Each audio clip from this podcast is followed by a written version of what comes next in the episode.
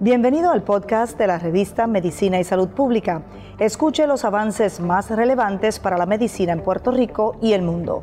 Si desea ver este podcast en vídeo, puede hacerlo en nuestro canal de YouTube Revista MSP. Gracias por conectarse una vez más con nosotros en la redacción de MSP. Estamos complacidos de llevarles a ustedes información muy importante en materia de salud y ciencia. Soy Mayerlin Verosa. La ciencia y la salud siempre son noticia y hoy los acompañamos para hablar de un tema muy interesante, trascendental en la isla de Puerto Rico y por supuesto con un experto quien ha sido protagonista justamente del tema que vamos a hablar hoy. Me acompaña el doctor Oscar Dullos García, él es cirujano ortopeda, subespecialista en cirugía de columna y ha tenido importantes logros en la isla de Puerto Rico. Me permito mencionar solo algunos, que en 2018 el doctor Dullos García realizó el primer caso de cirugía robótica en Puerto Rico, América Latina y el Caribe, y esta intervención se llevó a cabo en el Centro Médico Menonita de Calley, y fue realizada una paciente también diagnosticada con la condición de espondilolistesis, lo que le afectó gravemente su calidad de vida. El doctor fue el encargado de hacer esa intervención y también recientemente se realizó la primera cirugía robótica anterior-posterior, o LIF y que también fue realizada por primera vez por el doctor Dullos en Puerto Rico y América Latina hace algunas semanas. Doctor Dullos, bienvenido a MSP. Gracias por acompañarnos. Gracias, gracias, gracias por tenerme en el programa y, gracias a todos los que están escuchando. Eh, para mí es un placer en realidad hablar del tema y, discutir diferentes cosas de cirugía de columna, que creo que es una ciencia que está avanzando y, evolucionando cada día aún más y, tenemos que estar al tanto de todas las alternativas que tenemos nuevas y, todas las tecnologías que tenemos disponibles eh, para poder mejorar eh, no solamente el diagnóstico del paciente, sino también el tratamiento. Perfecto, doctor. Bueno, hablemos primero, yo quiero que, que, la gente lo conozca, que hablemos sobre usted. Justamente usted realizó sus estudios también en la isla y en Estados Unidos. Queríamos preguntarle cuándo nació esa motivación justamente por ayudar a aquellas personas que tienen esos padecimientos de espalda, otras condiciones lumbares, pues esa vocación de servicio que usted tiene. Seguro, seguro. Soy yo, yo vivo aquí en la isla hace 14 años. En realidad yo no soy natural de Puerto Rico, pero me siento que, que ya soy ya soy puertorriqueño, llevo aquí tantos años, me encanta la isla, me encanta el tipo de paciente que veo todos los días. Y, y, la realidad es que yo viví 20 años en Estados Unidos, hice la universidad ya, pero vine aquí a la Escuela de Medicina de Ponce pensando que, pues nada, iba a venir y iba a volver, pero eh, la verdad que me, me, enamoré con la isla y, hice residencia de ortopedia aquí. Ahí es donde empezó ver mi interés por, eh, por cirugía de espalda. En realidad fue más a lo último de ortopedia. A mí me gustaba un poco de todo, pero, pero en la cirugía de espalda es una cirugía, además que es meticulosa y pues, la anatomía para mí es bien bonita, ¿verdad? Que cada cirujano le gusta cierta anatomía de cierta parte del cuerpo. Eh, eso es lo que nos atrae, ¿verdad? En el principio y después, obviamente, las otras eh, técnicas y diferentes eh, detalles de cada, de cada procedimiento y eso también te, te atrae y te, va más a la rama de, medicina quirúrgica que quieras hacer. Pero en realidad fue en ortopedia, haciendo escoliosis pediátrica, después hice adultos eh, y eso pues, me, dio la, fe de que es una cirugía, primero que nada, que funciona, que eso es muy importante. Eh, obviamente con sus indicaciones y cuando sea el momento de operarse. Yo siempre trato de, de promover que no se operen, eh, tratar todo tratamiento conservador, eh, no quirúrgico, eh, quiropráctico, eh, manejo del dolor, masajes, medicamentos orales, medicamentos por vena, diferentes alternativas que tenemos, hasta el mismo cannabis medicinal, ¿verdad? Por encima de, de, cirugía. Yo, yo, creo que yo y los demás cirujanos somos última opción. Yo, yo la verdad me disfruto eh, que un paciente se mejore, sea quirúrgico o sea con un manejo conservador, ¿verdad? El punto es que se mejore. Y para eso existen, ¿verdad? Diferentes eh, tratamientos, incluyendo no operatorios y operatorios. Eh, yo obviamente caigo en la, en la, rama quirúrgica. So, cuando el paciente viene para mí, eh, la gran mayoría de los pacientes están entre medio de que si se deben operar o no se deben operar y la importancia del, del, cirujano es diagnosticar primero bien el, el, generador del dolor, ¿verdad? Yo tengo eh, pacientes que me vienen a ver eh, por dolores de, de, espalda, en realidad son dolores eh, de, de, otra coyuntura. So, en parte es el diagnóstico lo más importante y, y, eso en sí, en cirugía de espalda, que usted me estaba preguntando qué me, qué me atrajo más a la cirugía de espalda, era eso mismo, es poder es por eh, diagnosticar bien dónde es el generador del dolor. Eh, no es tan fácil, eh, no lo hace todo el mundo tan bien. y es algo que cuando lo pegas bien, cuando diagnosticas bien el paciente y le haces una buena cirugía, puede cambiarle la vida para siempre, ¿verdad? Un paciente, para darle mejor calidad de vida. Y eso en sí es lo que me gusta. Yo lo que quiero es hacer buena fama, quiero retirarme cuando tenga 70 años y todo el mundo decir, bueno, en parte por lo menos las intenciones siempre está claro. para paciente, ¿verdad? Que por encima de todo lo demás. Doctor, usted hizo énfasis muy importante en el diagnóstico.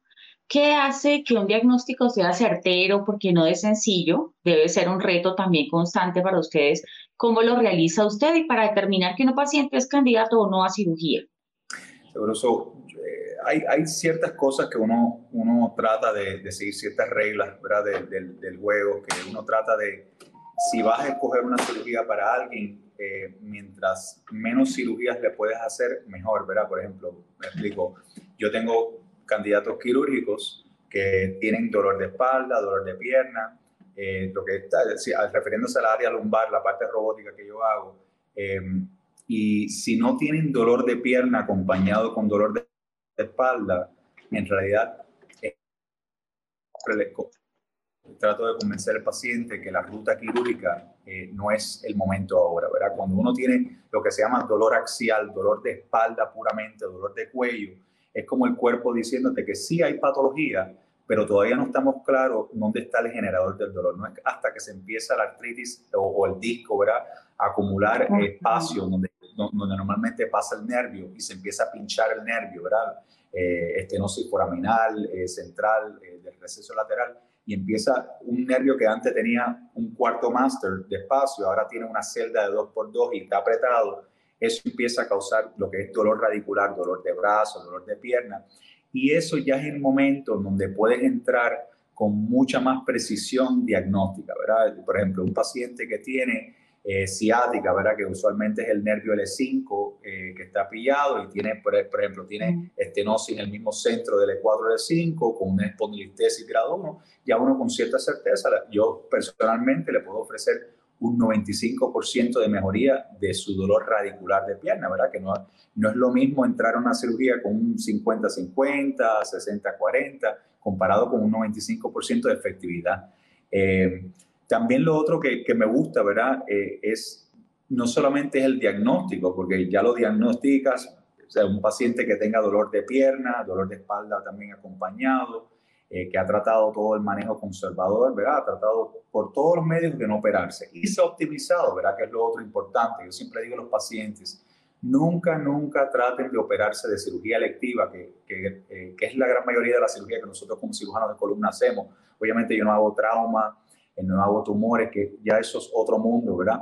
Pero en cirugía degenerativa, lo que es el, el, el, diario vivir de cualquier cirujano de columna, son cirugías que yo siempre empiezo mi conversación con el paciente diciéndole, miren, aquí no estamos con una sala de emergencia, aquí no tenemos un infarto del corazón que haya que llevarlo a sala inmediatamente. So, por ende, el paciente, aunque le estás explicando su patología, sea severa eh, o leve, es algo que pueden sentarse con los familiares, pueden discutirlo, pueden discutir alternativas. Quiero volver a un manejo conservador, quiero operarme eh, y, y, es algo que, que, es bien personal a cada uno. Yo le digo que yo te puedo dar el diagnóstico del generador del dolor, donde eh, yo recomiendo que si se fuera a operar usted por su dolor de pierna, es en el E4 de 5. Pero ese puente lo tiene que cruzar el paciente. O sea, yo, yo le doy toda la información para que puedan hacer una decisión informada. Yo nunca presiono a un paciente a operarse porque gracias al Señor la gran mayoría de las cirugías de espalda o de cuello no es algo que hay que correr para operarlo, ¿verdad? Sí hay ciertas condiciones como mielopatía cervical, compresión central, con, con cambios ya neurológicos, ya eso es diferente, ¿verdad? Pero estoy hablando del, del, paciente típico, ¿verdad? Me duele la espalda, tengo ciática. Eh, ese paciente, obviamente su calidad de vida está afectada y cada persona tiene su propio eh, nivel de tolerancia de dolor. Yo he visto pacientes con estenosis o estrechez de los nervios tan grande que uno dice, wow, yo no puedo creer que usted está caminando.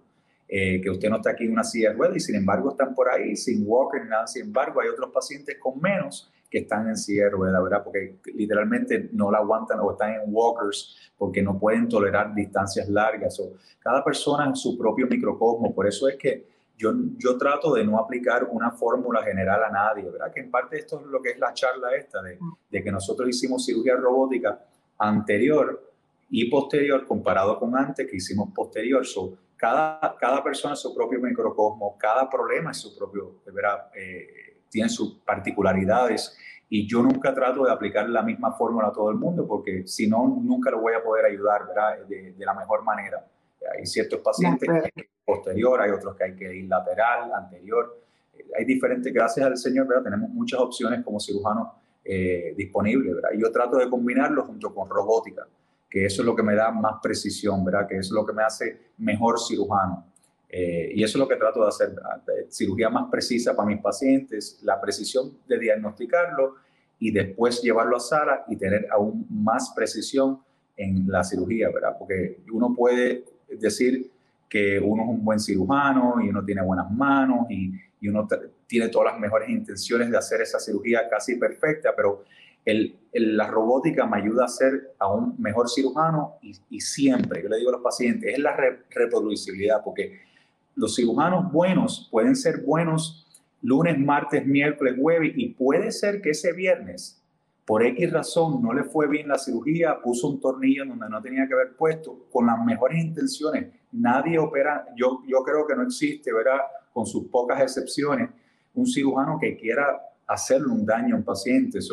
Pero yo, yo trato de prevenir cualquier posible daño que pueda hacer yo al paciente, aún no intencional.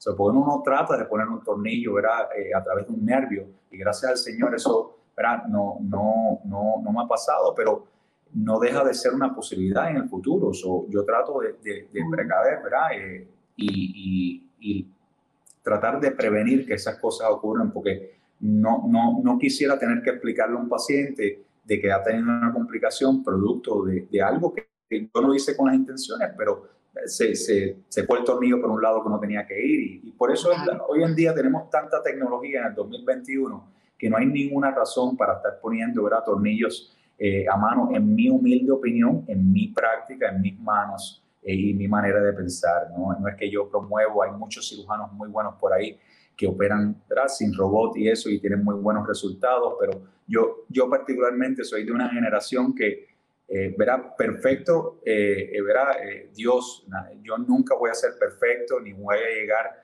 a esa cirugía perfecto, pero el, el poder tener la esperanza de, de, poder llegar ahí eventualmente, que a, a, través de robótica, a través de todas estas cosas, podemos tener tanta precisión que cada vez que yo llevo un paciente a sala, le hago un buen trabajo, un excelente trabajo, ¿verdad? Y qué bueno para poder explicarle eso cada vez a mis pacientes, éxito tras éxito, ¿verdad? De eso se trata. Y, y yo sé que eh, somos humanos todos y, y, nada es perfecto y, y, pueden ocurrir cosas, pero si las intenciones están ahí y te preparas con todo tu team, con todo lo que te rodea, ¿verdad? Yo en el Centro Médico de Menenita de Calle me proveen todo lo que yo necesito, ¿verdad? Eh, eh, desde limpieza a implantes a personal trabajando 24/7 con buena disponibilidad, ¿verdad? amables con mis pacientes, siempre eh, disponibles y, cambia todo, ¿verdad? Los outcomes de nosotros eh, son fenomenales producto de eso, ¿verdad? No es solamente la robótica, no solamente soy yo, es todo es, ese team, todo ese staff, el intensivo, las doctoras de intensivo, Mara Ocatei,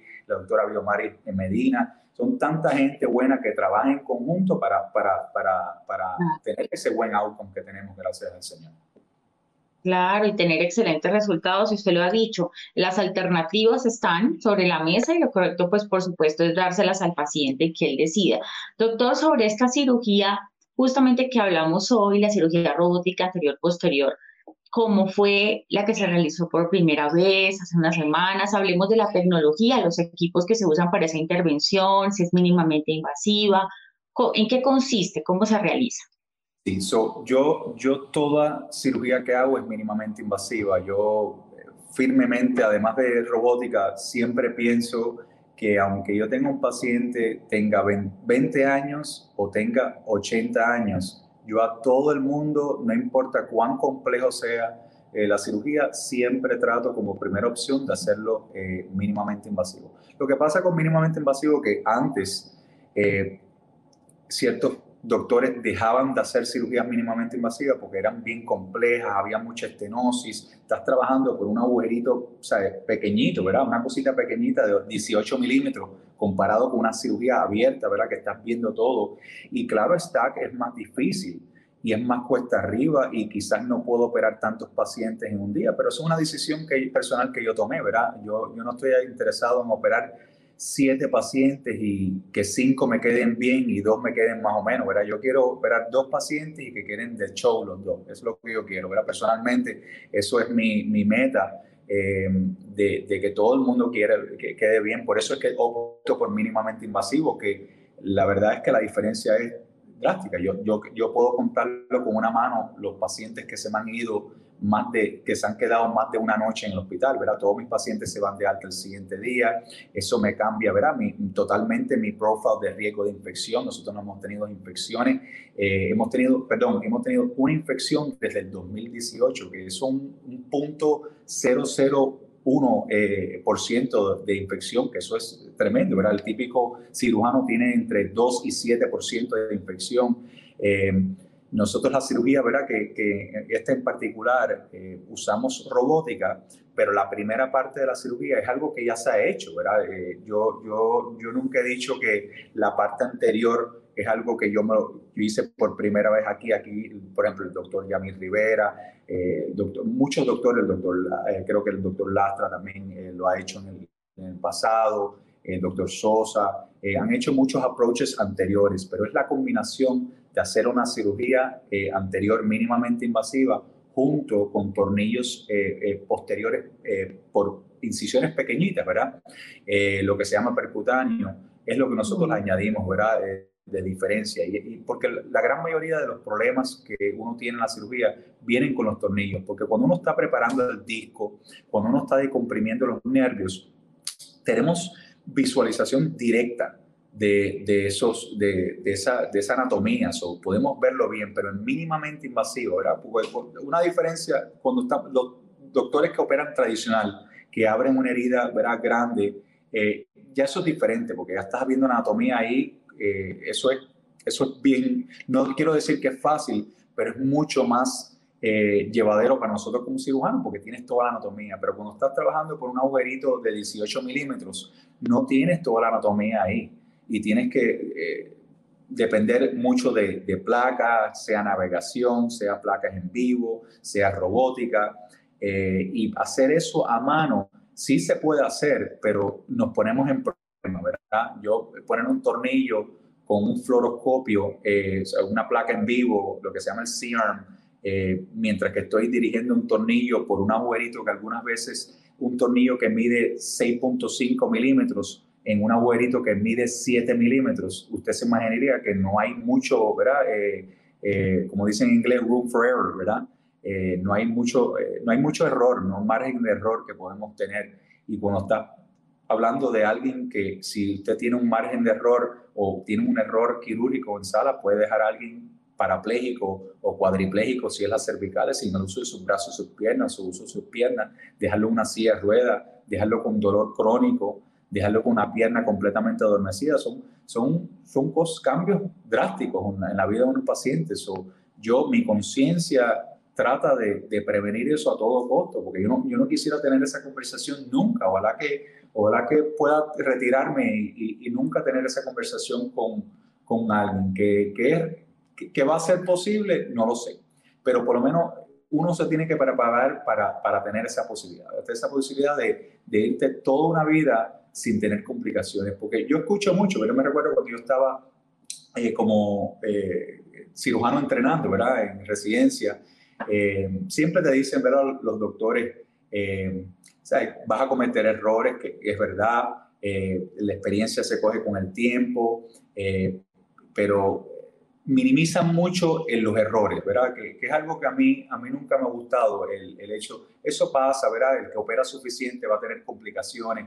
Y eso no me gusta, ¿verdad? Yo, yo, yo, yo me niego a aceptar eso. Yo creo que yo puedo operar eh, mucho durante la vida, ¿verdad? No mucho, yo trato de limitarme eh, y, y, tener, y tener eh, buenos resultados, ¿verdad? Por eso es que yo no opero más de dos seres humanos al día, ¿verdad? Yo, yo me limito a dos pacientes al día. Yo no opero más de eso porque nunca quiero estar cansado para una cirugía. Eh, quiero darle el 100%, el 200% a cada cirugía. Nunca quiero estar pensando, tengo un tercero, un cuarto paciente, déjame agilizar esta cirugía porque si no nos vamos a ir tarde. Esas cosas eh, yo creo que, que, que, te limitan como cirujano. Eh, por eso es que una decisión personal que yo hice, ¿verdad? Yo sabía que haciendo robótica eh, se demora más ¿verdad? la registración de la cirugía, por ende no vas a poder hacer más casos en el día. Eh, pero a mí no me, no me interesa eso, ¿verdad? Yo no, yo no hago esto por el dinero, yo hago esto por los resultados y para poder ayudar a otros seres humanos que me vienen a ver eh, con esas intenciones de mejorarse, ¿verdad? y, y, eso es lo que me ofrece la robótica. La robótica lo, lo, que, lo que hace, ¿verdad? Esta cirugía que hicimos anterior y posterior, es que la hacemos más safe. Por, por eso es que yo sigo promoviendo esto, eh, porque esto en realidad va a ser el standard of care. Eh, la robótica ahora mismo, como usted sabe, eh, para, que, para que las cosas avancen, hay que, hay que haber fondos detrás de esto, ¿verdad? por ejemplo, si quieres tener la cura del cáncer, tienes que tener muchas fundaciones, ¿verdad? Que, que estén donando para que siga el interés de hacer research y seguir mejorando cada día. Y me da mucha esperanza, ¿verdad? Yo, yo, yo digo, y muchos cirujanos que hacen robótica dicen que el, standard of care, ¿verdad? Lo, lo, lo, que va a ser básicamente eh, en los próximos 10 años va a ser cirugía robótica.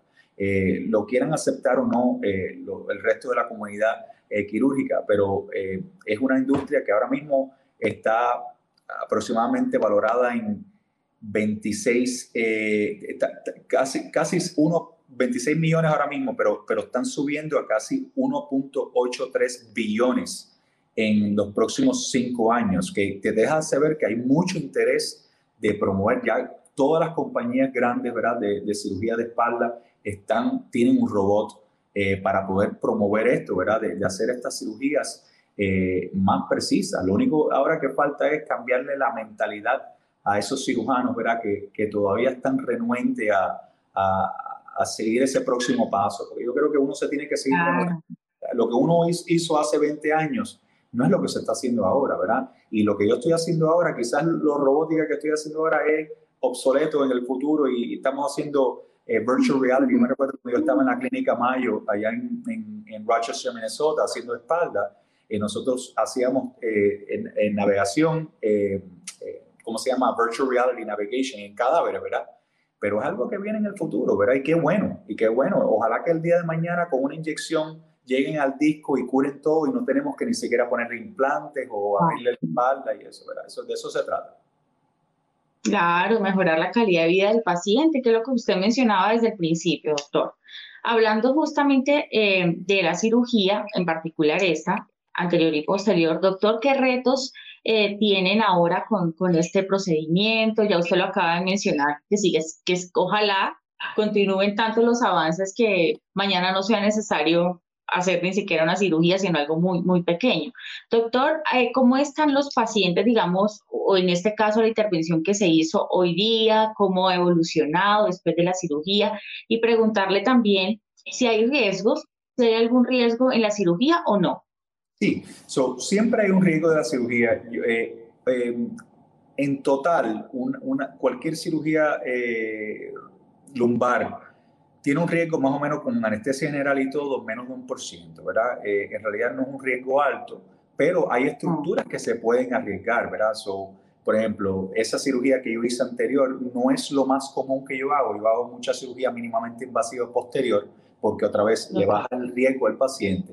Cirugía anterior está, en ese caso en particular, una espondilistesis, ¿verdad? Que es un deslizamiento de una vértebra a la, eh, ¿sabe? anterior o posterior o para los lados en relación a la otra. y esto era.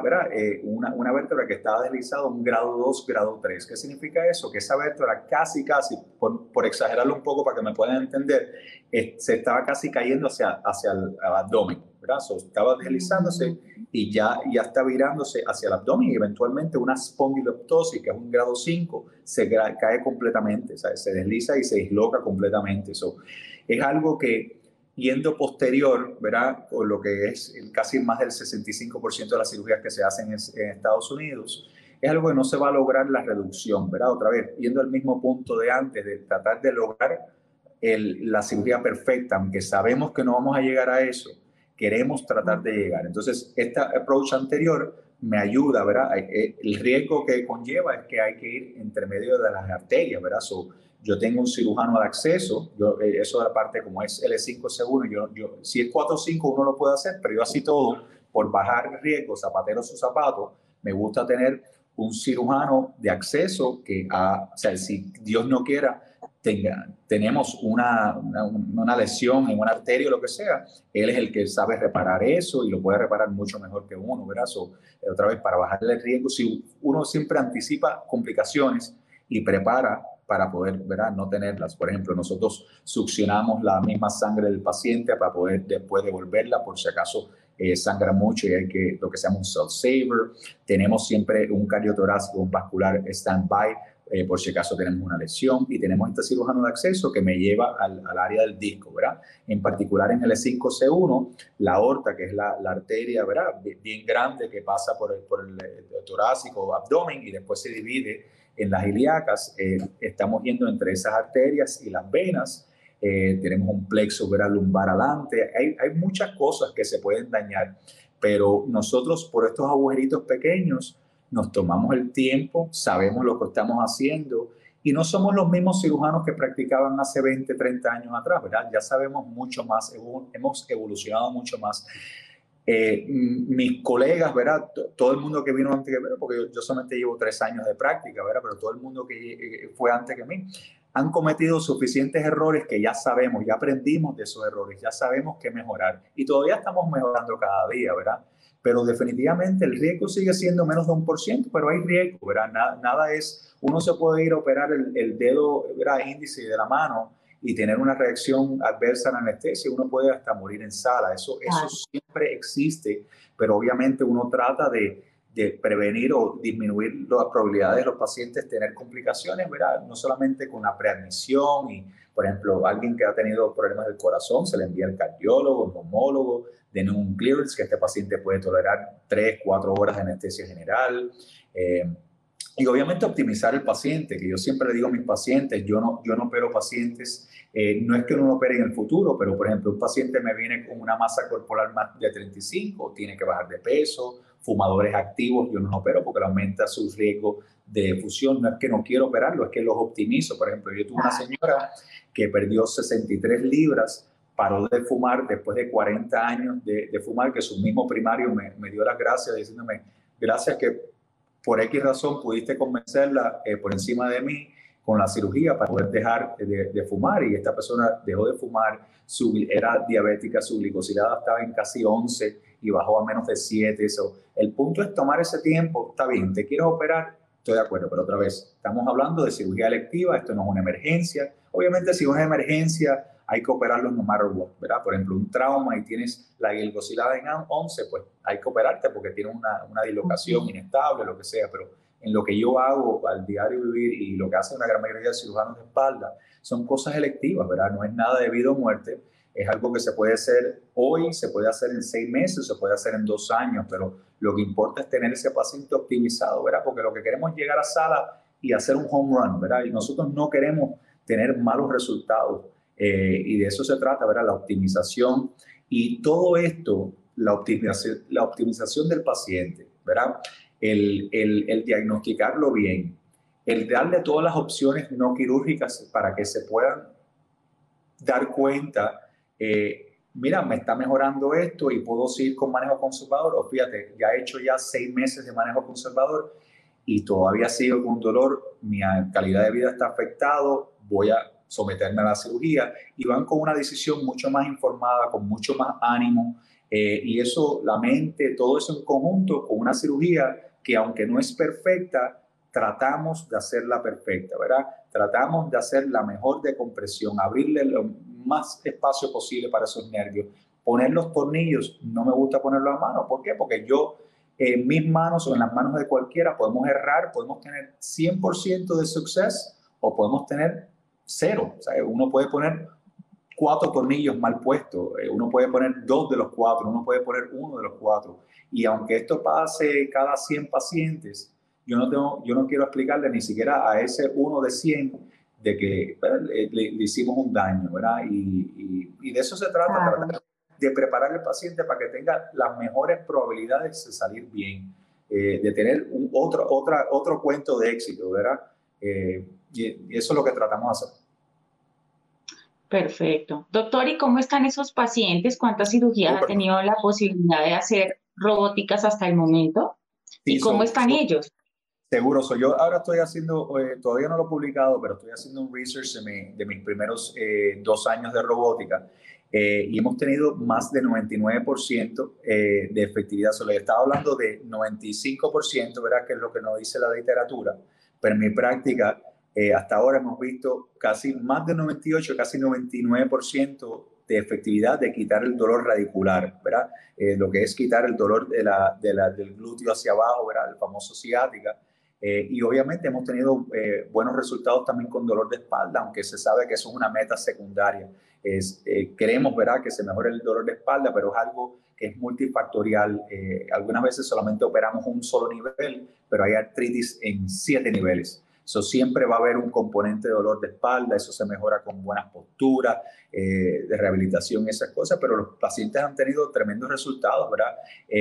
no todo el mundo está perfecto, ¿verdad? Como, como todo en la vida. Eh, pero no le todavía no tengo un paciente que no me dice que, se, que si le dieran la opción no se volviera a hacer la cirugía. Y eso, y eso, es, algo, y eso es algo muy importante, eso es algo que me deja saber que estamos en, en una buena dirección, eh, que estamos haciendo las cosas bien en términos de no solamente la parte quirúrgica. Yo siempre digo a todos los pacientes eh, y a todos los médicos que están empezando o que están todavía en entrenamiento, que lo más para mí lo más importante, y no se lo digo aquí porque estamos en el show y eso es que fielmente es lo que creo, que lo más importante que un cirujano o un médico puede hacer es tratar bien el paciente, ¿verdad? Ser, ser buen ser humano. Lo demás lo debes hacer, ¿verdad? Operar bien, escoger bien el generador, eh, tratar de limitar eh, todos los errores posibles que puedes tener eh, antes y, durante y después de una cirugía, ¿verdad? Lo que es el periodo perioperatorio, pero ser buen ser humano y, dejarle saber a ese paciente que tú también tienes buenos sentimientos, que aunque algunas veces estás obrado, estás ahí para ellos, ¿verdad? Yo le doy mi celular personal a todos mis pacientes y por ese motivo, ¿verdad? Para que se sientan que aunque no somos familia de sangre, son una extensión de mi familia, es alguien que yo verdaderamente me preocupo por ellos, que quiero que salgan bien. Eh, ya yo honestamente, yo, yo vivo mi vida, no, yo, sé que médicos piensan en demandas y cuantas cosas. Yo, no, yo ni pienso en eso. Yo pienso que yo estudié algo, eh, soy bueno en lo que hago y quiero ser buen ser humano y dejarle saber a la gente que, que estoy aquí para ayudarlos, ¿verdad? Que yo no estoy aquí para, para explotar el sistema de salud ni para eh, nada. Eso estamos tratando, por lo menos las intenciones están ahí. Claro que sí, doctor, pues aplaudo su vocación de servicio y que para usted prime siempre la calidad por encima de la cantidad de cirugías que tenga que hacer, sino que sean efectivas y que realmente el paciente sienta que su calidad de vida mejora. Doctor, por último, rápidamente quisiera que nos contara dónde pueden acudir las personas que estén interesadas en, esta, en averiguar de esta intervención, de localizarlo, de pronto hacer un diagnóstico. Seguro, nosotros tenemos eh, oficinas en Menonita, del Centro Médico Menonita de Calley, en el suite 405. Nuestros teléfonos ahí son el 787-918-0300 y 787-918-0301. Y también estamos en, en Atorrey, en San Juan, en Alder Medical Plaza, en el suite 502. Eh, y ahí también nos pueden llamar a los mismos números, 787-918-0301 y 918-0300. eh,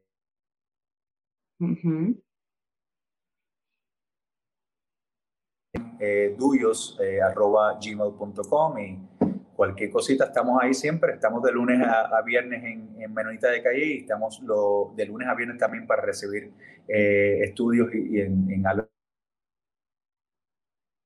Perfecto.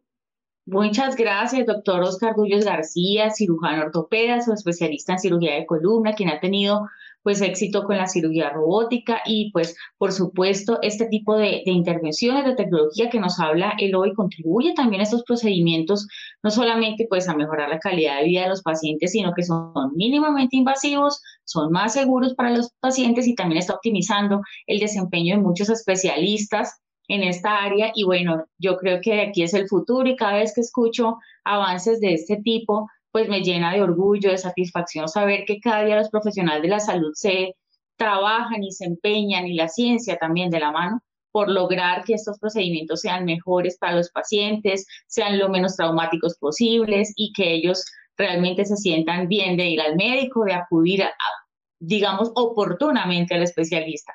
Gracias, doctor, por estar con nosotros en MSP.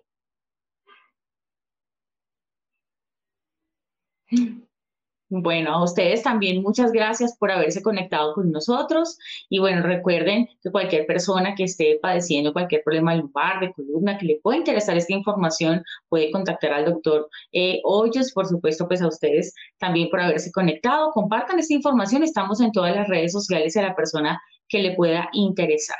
Gracias a ustedes por haber estado con nosotros y feliz noche.